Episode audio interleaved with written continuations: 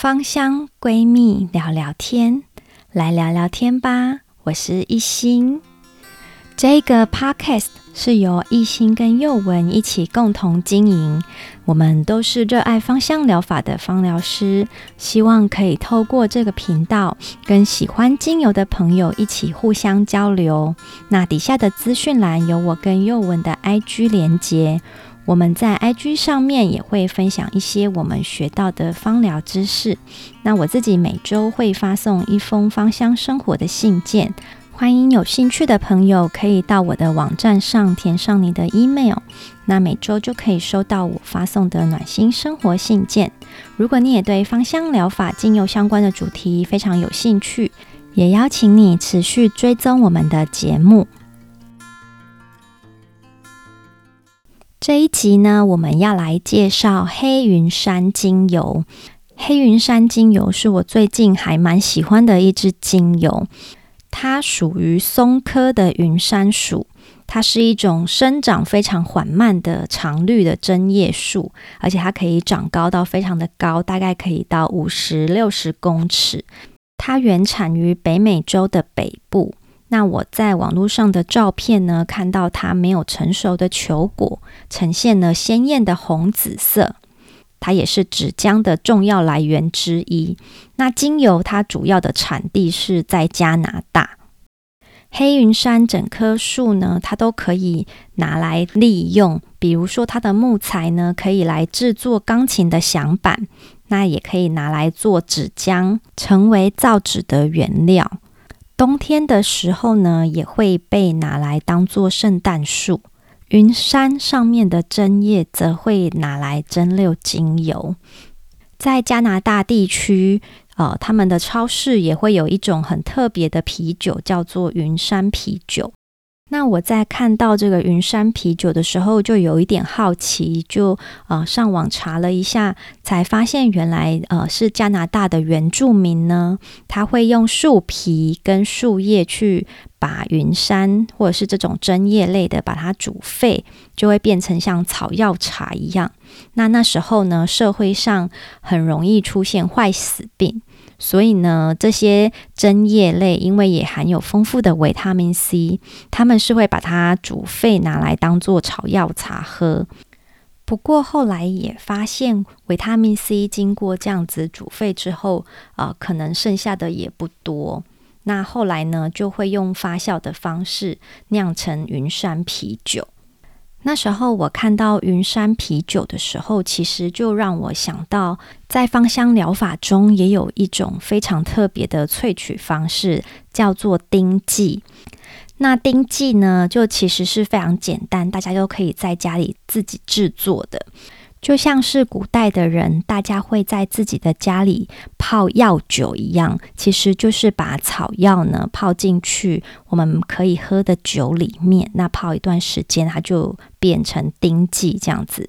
所以我想，云山啤酒对于加拿大原住民来说，应该就是有这样子药酒的特性。那如果呢，你手上有黑云杉这支精油的话，就邀请你可以把黑云杉精油拿出来闻闻看。那闻起来呢，我觉得它有一个清新的木质调，然后也有一点点湿润感的那种针叶的香气，其实也蛮真的蛮像走在森林里的感觉。它也有一种香脂的气味。这就是我还蛮喜欢在很多针叶类精油都常闻到的气味。关于黑云山精油的气味，我想要跟大家聊聊一下，我觉得还蛮有趣的地方，就是我自己手上呢有三支不同品牌的黑云山精油。那刚好在去年的时候，我有买到一支，呃，黑云杉的气味非常的丰富，然后浓郁，然后它的香脂气味也非常的明显的一支精油。在我拿到这一支黑云杉精油之前啊，我之前的手上的黑云杉精油，就是我对它们都没有太多的感觉。我想呢，应该是因为我原本手上的黑云杉精油，它香脂的气味没有那么突出。在这些呃森林调的精油里面呢、就是其实我最喜欢的就是它的那个香脂气味，所以其实呢，我也非常的喜欢娇冷杉。不知道有没有跟我一样的朋友，都欢迎你到我们的 IG 留言跟我们说。那我来介绍一下黑云杉精油里面有哪些化学分子。黑云杉精油呢，它主要的化学分子是单萜烯的部分，像是阿法派烯、樟烯跟贝塔月桂烯。然后柠檬烯这些呃单萜烯的部分，那它呢会有微量的樟脑成分。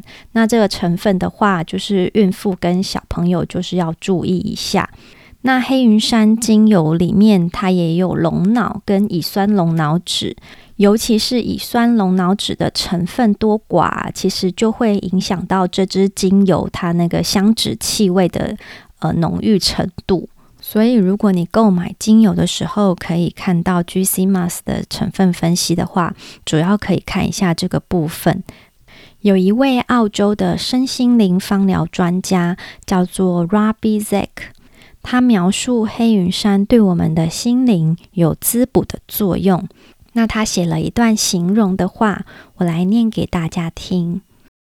当痛苦挥之不去，挫败跟疲惫弥漫在你生活中的各个领域时，清新的芳香植物云杉深入渗透在你体内无限能量的储备中，就像温暖的阳光照在脸上一样。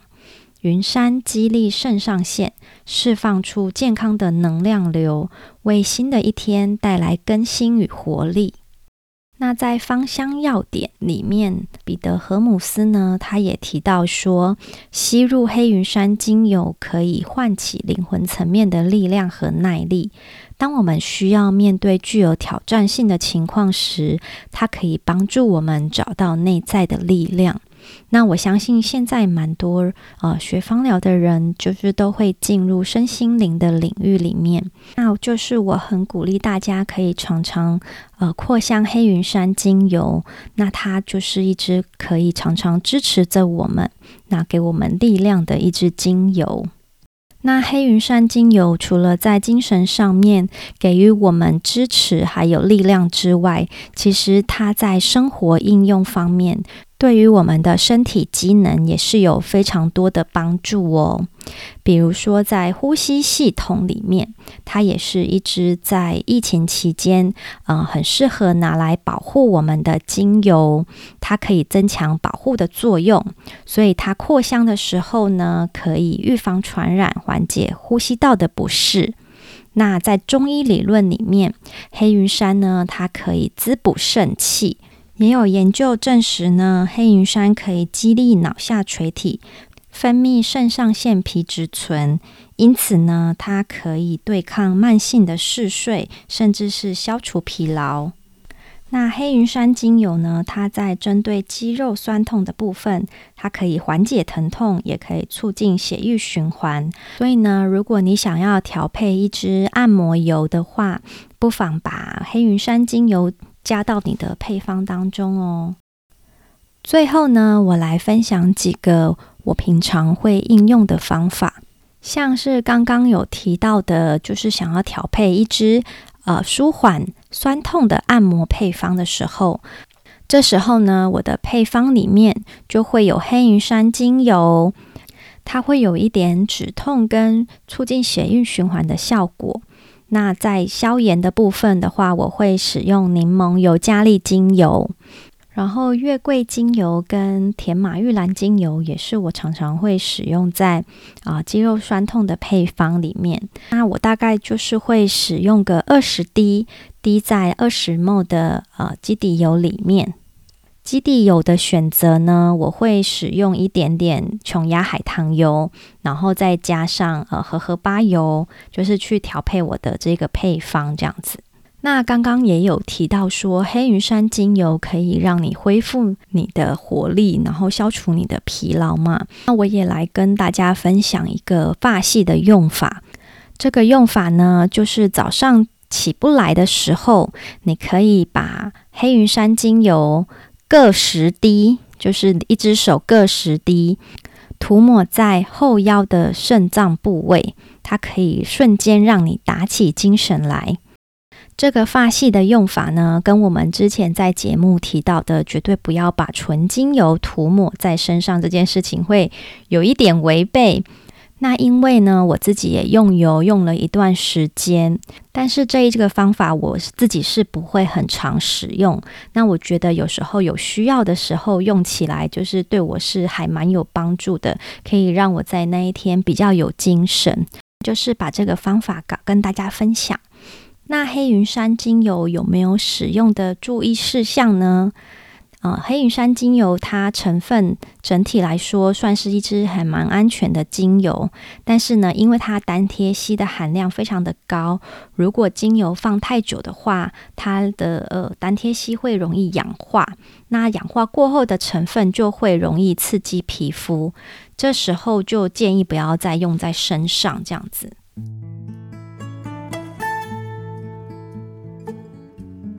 那今天的节目内容就介绍到这边。